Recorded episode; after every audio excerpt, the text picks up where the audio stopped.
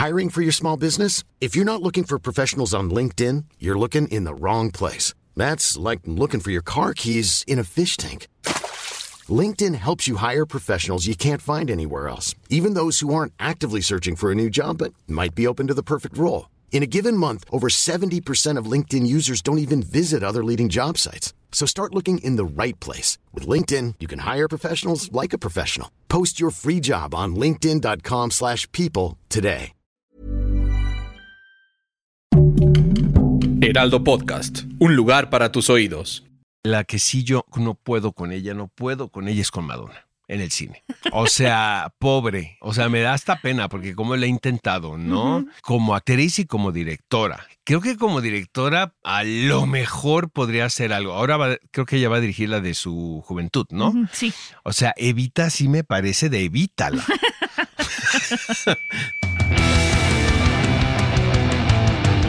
Guía del hater. Cuidado con los spoilers. Bienvenidos sean todos ustedes a un día más de tirar hate aquí en este hermoso podcast. ¿Cómo estás, mi querido Oscar? Muy contento, la verdad. Es una edición eh, que ya no la debíamos, ¿no? Que tiene Sí. que ver con la música, que también es una de mis grandes pasiones, y el cine. O sea, la mezcla de, estos, de estas dos expresiones artísticas. Exactamente, porque hoy vamos a hablar de las películas pop rock que, bueno, de las películas que tienen pop rock stars que nos gustan y también las que no nos gustan tanto. Y a propósito de esto, tenemos que hacer una mención honorífica a Olivia Newton-John, que, Claro. que ya pasó, pasaron varios días, pero duele. Sí, mira, lo que pasa que eh, fue eh, el tono, el timbre de voz de Olivia Newton-John es muy distintivo de los 70, ¿sabes? O sea, sí, Sí. sí, se convirtió en un ícono de, final, eh, de finales de esa década, principios de los 80. Eh, tiene una vida súper interesante. Ella es inglesa, pero eh, creció en Australia. Y realmente eh, era una mujer que no tenía la ambición que uno puede pensar que alguien que haya llegado a donde llegó ella pueda tener. Realmente era una chica de rancho, o sea, tal cual, porque vivía en el Outback. Eh, de hecho, ella fue de las primeras celebridades en empezar esta tendencia que ahora, por ejemplo, Leonardo DiCaprio la lleva tan de frente, que es de salvar al planeta. ¿no? Ella em, lo empezó cuando no, No estaba de moda. no estaba de moda y cuando ni siquiera existían este tipo de organizaciones representadas por, por artistas, ¿no? Eh, eso fue una. Otra que también eh, siempre estuvo invol- involucrada en, eh, más que nada en causas mm, mm, que tenían que ver con la vida en general, no con el espectáculo. Su familia padeció, padecen- pa- pa- el cáncer fue un- una constante en su familia. Entonces, muchas personas de su clan eh, murieron por el cáncer. De hecho, ella tenía 30 años luchando con el cáncer de mama. O sea, sí siento que había, digo, yo no soy un especialista, pero siento que había una cuestión genética. Y este, y casi se muere hace 30 años. Eh, ella llega a Londres en un momento, pues bien importante en Londres, cuando estaban, porque siempre van adelantados que nosotros en cuanto a la cuestión musical.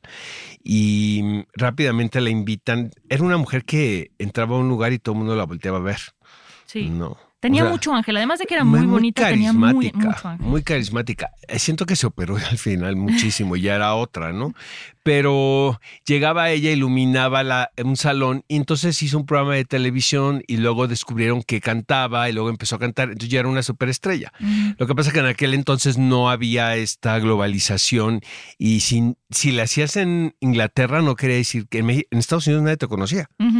Entonces, su primer viaje, cuando ya era una estrella, ella en, en Inglaterra, fue a la fiesta de Alan Carr, que era un tipo como muy visionario, un productor muy excéntrico, inglés también. Y la vio y le dijo, yo voy a hacer vaselina. Y dijo, ¿ya qué es eso? ¿no? Dijo, no, pues es un musical que va- la vamos a hacer película y va John Travolta.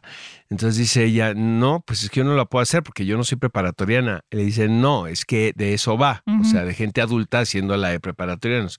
Dice yo soy mucho mayor que John Travolta. De hecho, ella es mucho mayor que John Travolta. Ujú. Y dice él, no me importa, o sea, tú eres mi Sandy.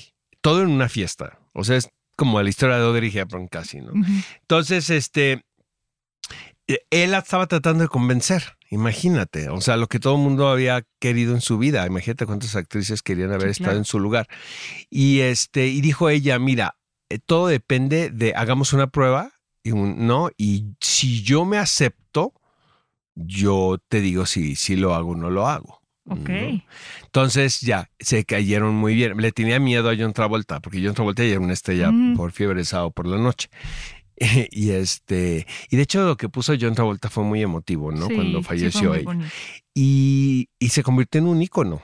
Y luego hizo Sanadu, que en su momento pues todo el mundo la criticó de un super flop y ahora resulta que es un, es un, título de culto.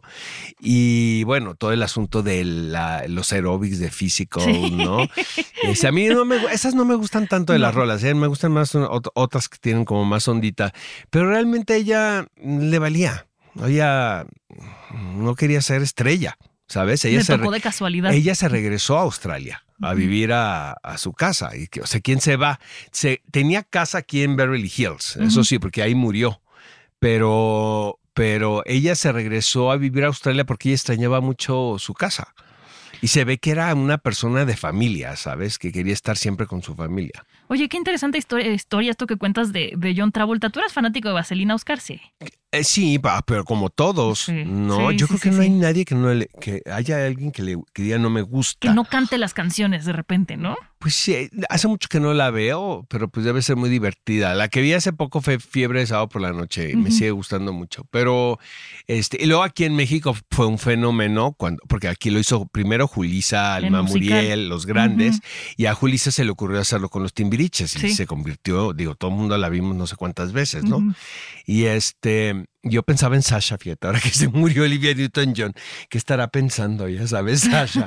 no, porque pues era nuestro Olivia Newton-John, Claro. ¿no? Oye, y aquí en México, bueno, no sé, a ti si viste Vaselina 2, qué cosa más horrible.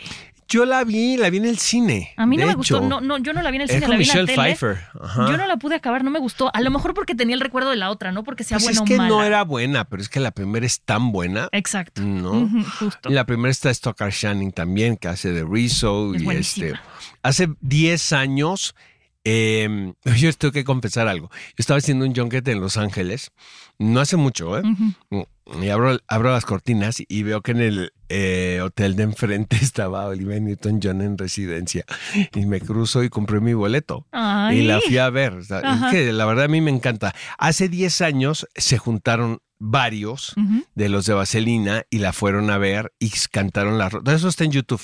Y cantaron las rolas de Vaselina, eh, empezando con John Travolta. Oye, es una película que envejeció muy bien además, ¿no? Ves que siempre hablamos de las que envejecen mal y esa yo la podría ver y creo que no tendría ni una queja más que pues la resolución, ¿no? Pero ahí sí no hay mucho más que hacerle. Exacto. Pero sí, creo que pues fue una mujer que, que se convirtió en un ícono.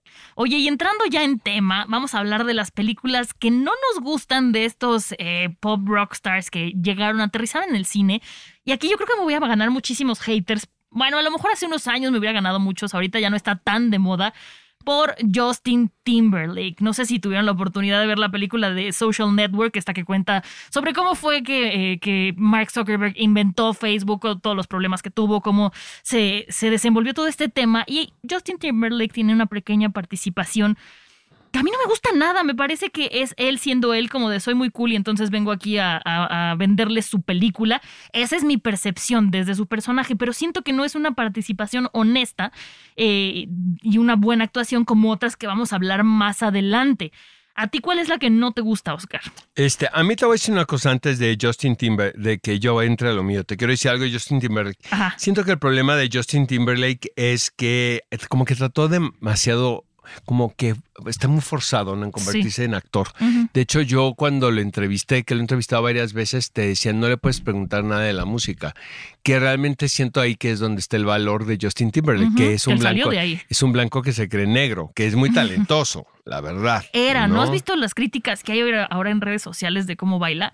Digo, yo bailo peor, pero No, pero, pero su música no me molesta, No, ¿eh? Al contrario, yo sí lo hubiera ido a ver, ¿eh? Nunca lo, he visto- nunca lo he visto en persona, pero sí lo hubiera ido a ver sin ningún problema. Sí, yo también. Y empezó en una NSYNC. band, exacto. Y este, ahora eh, eh, siento que también ha sido muy inteligente en escoger los personajes porque no me parece que se evidencian tan cañón su falta de talento. Sí, no son personajes arriesgados, pero que, No. o sea, no es como otros actores que dices, ok, tienes tu lugar en el cine, este dices, ¿qué haces aquí?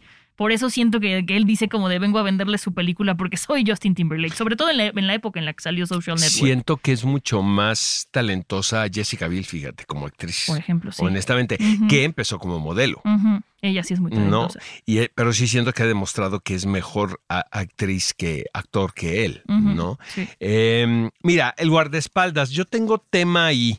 Eh, es una película que a todo, a, todo mundo le gusta. Yo detesto la canción, o sea, no puedo con ella. Es como la del Titanic, para mí, la verdad. Porque la escuchaste mu- mucho y Yo te creo que cansó. eso n- nunca me gustó. Todavía la de Celine Dion al principio, ah, pero esta sí me parece este, que cuenta la anécdota que es muy buena, que es Dolly Parton la escribió hace muchos años y la cantó y la sacó y no pasó absolutamente nada. Bueno, los fans de Dolly Parton seguramente no la, la, la, la escucharon. Entonces a ella le pidieron la canción. Dicen que Dolly Parton iba en su camioneta, que seguramente debe de vivir en Nashville, y que presentan la rola, que el, el cover de Whitney Houston. Y dice que Dolly Parton que se tuvo que estacionar para, poder- para, para ponerse a llorar. Porque estaba muy conmovida con lo que había hecho Whitney Ah, Houston. pues, Podría Whitney- ser a cualquier lado porque le había gustado, porque no dije por qué se no, paró a llorar. Ahí Simón te voy a alegar. Whitney Houston me parece la mejor voz Ah, no, que ha habido en la historia de la música pop. Por lo menos que yo recuerde. Y te Eso lo sí, dice la mejor, sí es muy cualquier maestro de música. Esa- que dicen, es que canta igual que Whitney. Eh, eh. No, no, esta mujer sí estaba dotada.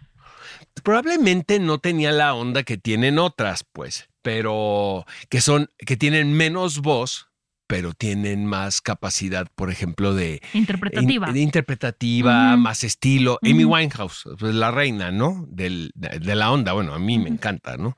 Pero, pero no, lo que, lo que sí tenía Whitney Houston era una voz privilegiada. Whitney o sea, Houston es una de esas artistas que yo creo que hay que escuchar y disfrutar, pero como dices, no ir a un concierto, porque entonces te das cuenta que es un poste de luz, o sea, que no, no interpreta y entonces pierde cierta gracia. Pues yo no sé, tu pues, cabeza yo nunca es la una vi, maravilla. La verdad, lo que es muy triste es lo que le pasó. O sea, cómo, cómo acabó con ella misma, ¿no? Por, por las drogas y por, por los vicios. Eh, la película es un trancazo, o sea, claro. es una película que la gente recuerda muchísimo y que seguramente mientras si la siguen pasando en televisión sigue funcionando. Pero este fue también la visión de Kevin Costner. Kevin Costner la quería siempre. ¿Y a ti o por qué no te gustó? Porque la canción te gusta. ¿Qué es lo me que no te parece gusta? que es muy elemental la historia. ¿no? Me parece como predecible, no está mal hecha. El director, pues nadie lo conoce, la verdad que seguramente es una película que dirigió Kevin Costner, Mm. ¿sabes? Porque Kevin Costner estaba en su mejor momento y ella sí era entonces ya una superestrella también. Entonces fue un riesgo, podemos decirlo eso entre comillas, porque pues también la historia del guardaespaldas pues, no es como la cenicienta, un poco, ¿no? Al revés, ¿no? Ajá. Y este no me parece que puta se quebraron la cabeza, ya sabes, para hacer la película. No. No lo hace mal ella tampoco, ¿eh? Tampoco me parece que le dé para que le den races, pero este, pero ahí la pongo sobre la mesa. A mí me gusta, pero no es una película que vería constantemente. al Oye, contrario antes de que la que nos gustan, lo que la que sí yo no puedo con ella, no puedo con ella es con Madonna en el cine. O sea, pobre. O sea, me da hasta pena porque como la he intentado, ¿no? Eh, como actriz y como directora. Creo que como directora a lo mejor podría hacer algo. Ahora va- creo que ella va a dirigir la de su juventud, ¿no? Sí. Este, pues ojalá que le quede bien, honestamente, porque sí es muy trabajadora y es una visionaria, ¿no? Pero el cine no se le da. O sea, Evita sí me parece de evítala. no, yo acuerdo que los argentinos estaban histéricos con toda la razón. Sí. O sea, con Sí, toda la razón. Los argentinos se querían morir. Oye, y hablando de cosas horrorosas, nos vamos a salir un poquito aquí del tema, espero que no nos maten. Jared Leto, que también es como de los apestados. ¿Tú qué no, opinas? ese sí me parece talentosísimo. A mí me gustó mucho en House of Gucci. No, man- no, en la de Matthew McConaughey. Ah, Ese- bueno, ese hombre también, tiene un. Oscar. Es que Para yo me empezar, estaba tiene un yendo ahorita con Morbius. ¿Te guste o no? No, no, no es Morbius. Tiene el Oscar cuando hizo a la, a la chica trans Sí, en, claro. en la película de Matthew McConaughey. Y yo me recuerdo que ese año todo aparecía en todas las listas como el favorito. O sea, no fue de, ay, mira qué sorpresa. No me acuerdo cuál era la terna, obviamente, pero tiene y tiene una escena fantástica con el papá. Pero ese tipo de películas creo que le van bien, pero de las películas de superhéroes que se mantenga alejado. O sea, sí siento que sirve para algunas cosas muy bien y para otras le intenta muy chido. A mí me no parece que sí es un muy buen actor, ¿eh? Yo sí lo considero un muy buen actor. Lejos A de mí- los superhéroes estoy de A acuerdo mí sí contigo. se me hace. Y este, y su banda es muy sí. chida, ¿eh? Eso Muy, muy chida. A mí sí me encanta. Vamos ¿no? a pasar a las cosas bonitas que son las que sí nos gustan. A ver, esta una cosa muy chiquita, pero a mí hay películas que de pronto estás viendo y descubres a un cantante ahí y a veces la sorpresa es sabrosa, otras no. Pero aquí quiero hablar There's never been a faster or easier way to start your weight loss journey than with PlushCare. PlushCare accepts most insurance plans and gives you online access to board-certified physicians who can prescribe FDA-approved weight loss medications like Wigovi and Zepbound for those who qualify. Take charge of your health and speak with a board-certified physician about a weight loss plan that's right for you. Get started today at plushcare.com slash weight loss. That's plushcare.com slash weight loss. plushcare.com slash weight loss. Spring is my favorite time to start a new workout routine. With the weather warming up, it feels easier to get into the rhythm of things. Whether you have 20 minutes or an hour for a Pilates class or outdoor guided walk, Peloton has everything you need to help you get going. Get a head start on summer with Peloton at onepeloton.com. una que me gustó mucho, que es la intervención que hay eh, en Piratas del Caribe de Keith Richards, que a mí la verdad me pareció sensacional. La empiezas a ver Estoy y me pasó contigo. igualito que No One, así que la vez dices, no manches, es Flea. Aquí me pasó que dije, no manches, es Keith Richards y lo hace bien. No es un personaje complicadísimo, no es que tenga que hacer muchísimas cosas, pero lo que hace funciona, está en su lugar. Es en la tercera, si no me equivoco, de Piratas del Caribe y luego lo retoman en la cuarta. A mí me gusta mucho su intervención. No estamos hablando de la película porque la cuarta de Piratas del Caribe es para llorar. Pero su intervención como pop rockstar en una película es muy buena. Sí, estoy de acuerdo contigo. Luego viene eh, esta serie de Nación Estrella. O sea, en Nación Estrella hay cuatro versiones. Es la, la versión de Al Johnson y Janet Gaynor, la versión de Judy Garland, que a mi gusto es la mejor, la versión de Barbara Streisand y la versión de Lady Lady Gaga. To- las cuatro se pueden ver sin ningún problema. Siento que la que más ha envejecido, honestamente, con todo y, y considerando la de Janet Gaynor, es la de Barbara Streisand. Sí siento que es súper setentera. O sea que sí es. Habrá que ver la de Lady Gaga con el paso del tiempo, pero siento que la de Lady Gaga todavía es un poquito más terrenal. Si ves la de Barbara Streisand, que también era un pet project de ella, se la produjo su marido en ese entonces, este, que eran unos criminales, me acuerdo, él y, y su socio, eh, eh, y querían a Elvis Presley. Elvis Presley estuvo a nada de hacer la película, pero se muere. De hecho, en el- la película de Baz Luhrmann lo dicen.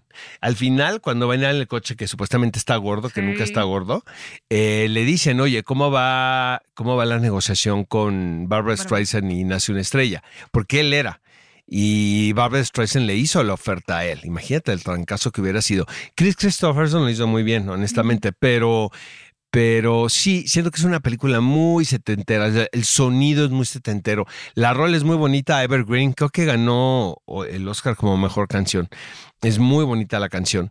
Pero este, pero yo creo que las cuatro funcionan bastante, bastante bien. Me gusta mucho la de Lady Gaga y Bradley Cooper. ¿eh? Yo solo Mucho. conozco la de Lady Gaga y la verdad es que me gusta Me mucho. gusta muchísimo y también la música está muy padre, pero la mejor, la mejor por mucho es la de Judy Garland.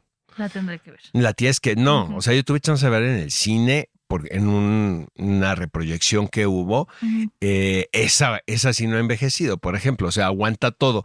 Esa tiene un, un nunca lo habían hecho, si ma- la dirigió George Cukor, pero si mal no recuerdo, es el primer plano secuencia musical que hay en la historia. Eh, The Man That Got Away, creo que se llama la canción, y no hubo un corte. Y eso, estamos hablando de 1955, 56, o sea, eso sí iban adelante. Eh, y eh, fue el gran regreso de Judy Garland después de que la corrieron de la Warner, porque ella todo el tiempo estuvo en ella bajo contratos leoninos y pues todo el mundo pensaba que la carrera de ella ya había terminado porque la corren, porque después de que hacía tres, cuatro películas al año, ellos mismos eh, le, la incitaron a consumir eh, pastillas para mantenerla despierta todo el tiempo y trabajando todo el tiempo. Y llegó un momento donde tronó la máquina y ya que no les funcionó, la corrieron.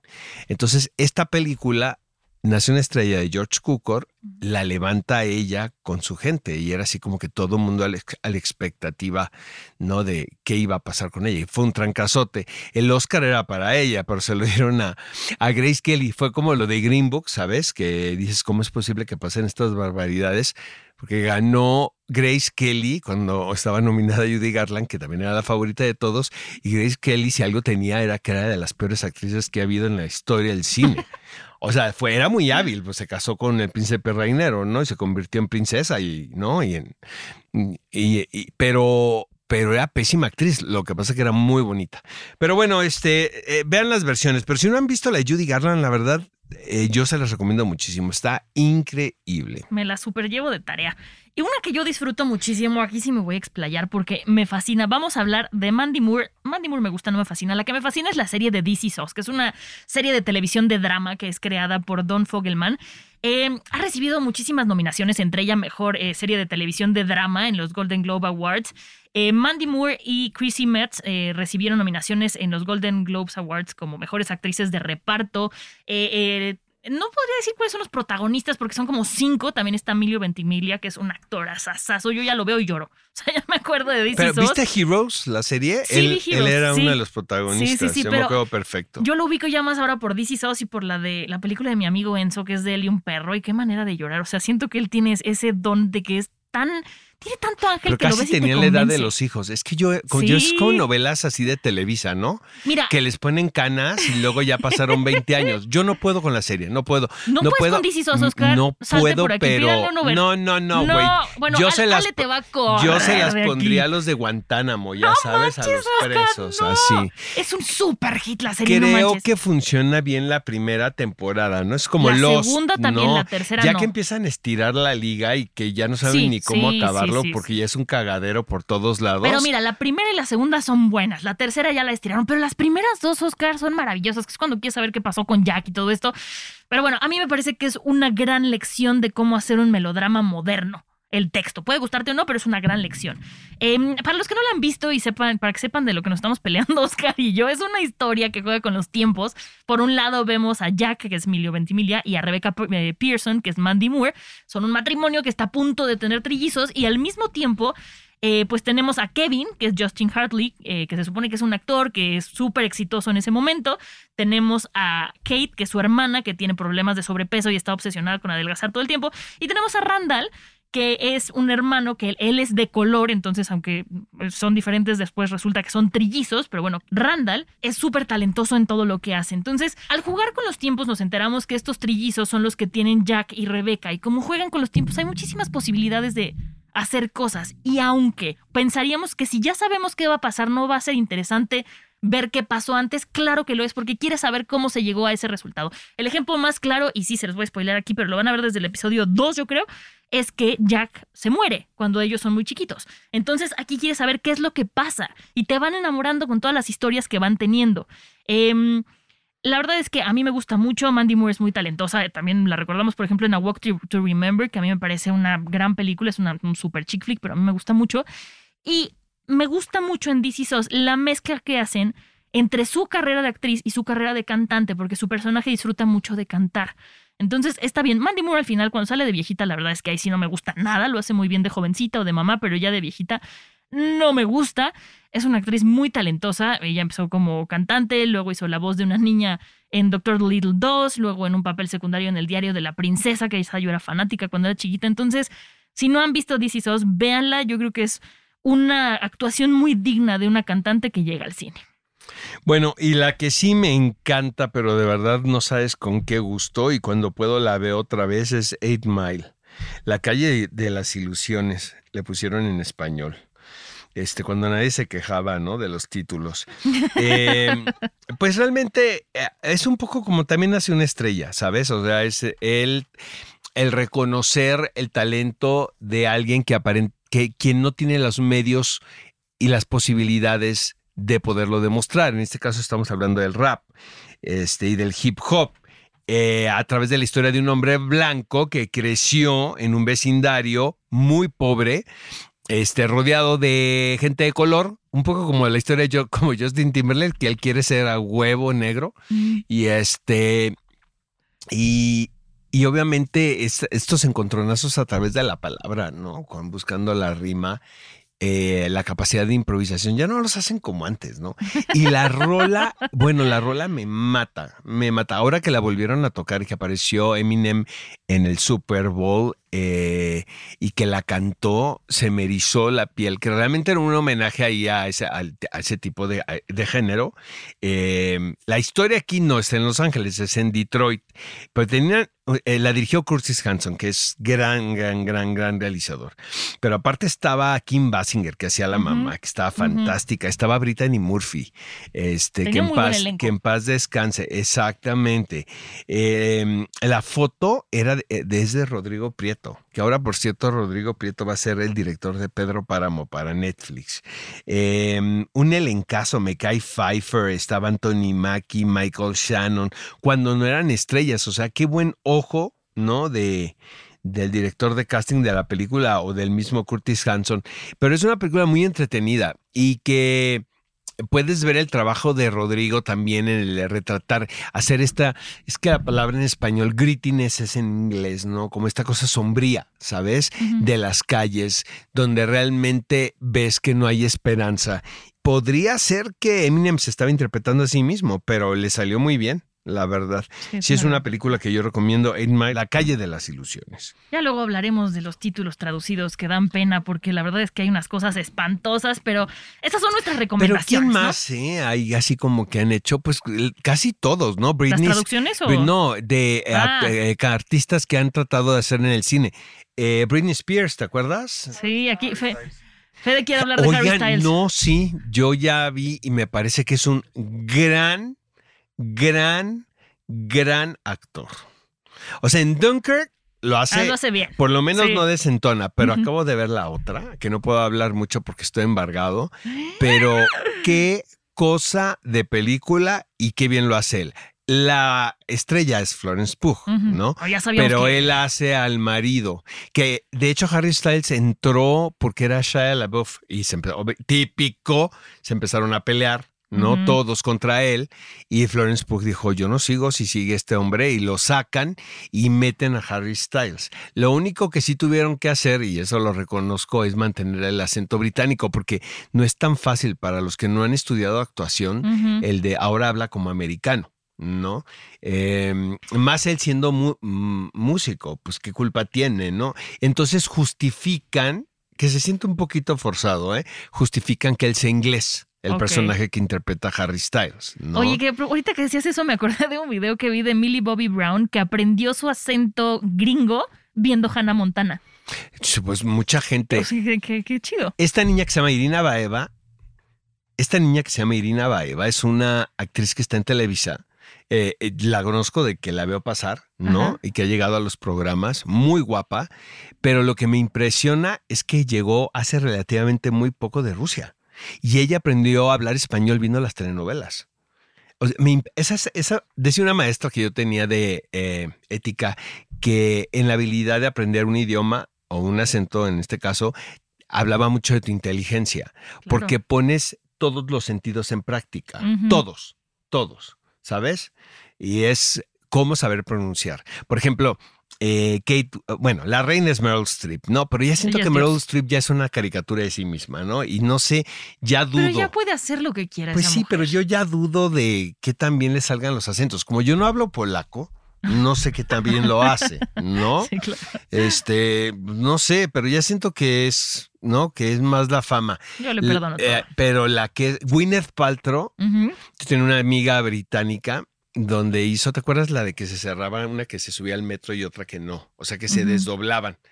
Bueno, No, una no película también noventera que era lo mismo de ahora la de los orientales de los multiversos, Ajá. nada más que sin tanta mamada. Es lo mismo. Es una chica que se sube al metro y la otra no. Y la otra se le cierran la puerta y se golpea con la puerta y le tienen que poner un parche y de esa manera tú distingues quién es quién. Ok.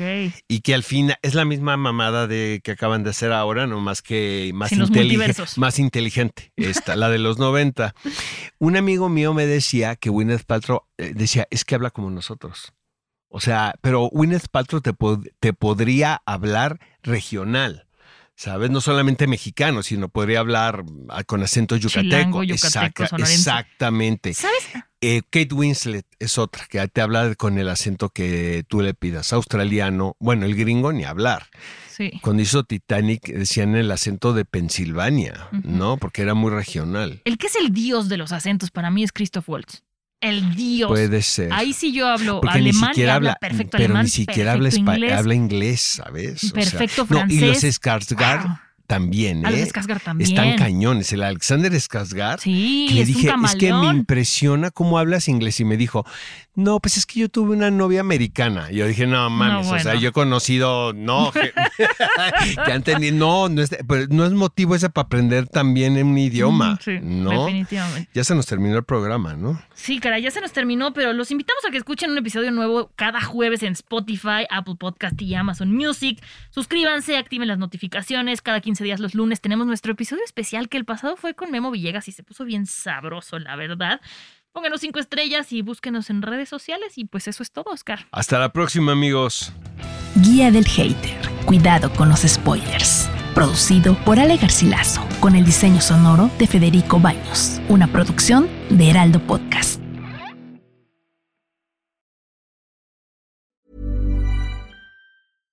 How would you like to look five years younger? In a clinical study, people that had volume added with Juvederm Voluma XC in the cheeks perceived themselves as looking five years younger at six months after treatment. Look younger, feel like you. Add volume for lift and contour in the cheeks with Juvederm Voluma XC. Reverse signs of aging by adding volume to smooth laugh lines with Juvederm Volure XC. For important safety information and to find a licensed specialist, visit juvederm.com. That's J U V E D E R M.com. Not for people with severe allergic reactions, allergies to lidocaine, or the proteins used in Juvederm. Common side effects include injection site redness, swelling, pain, tenderness, firmness, lumps, bumps, bruising, discoloration, or itching. There's a risk of unintentional injection into a blood vessel, which can cause vision abnormalities, blindness, stroke, temporary scabs, or scarring. Talk to a licensed specialist to find out if it's right for you.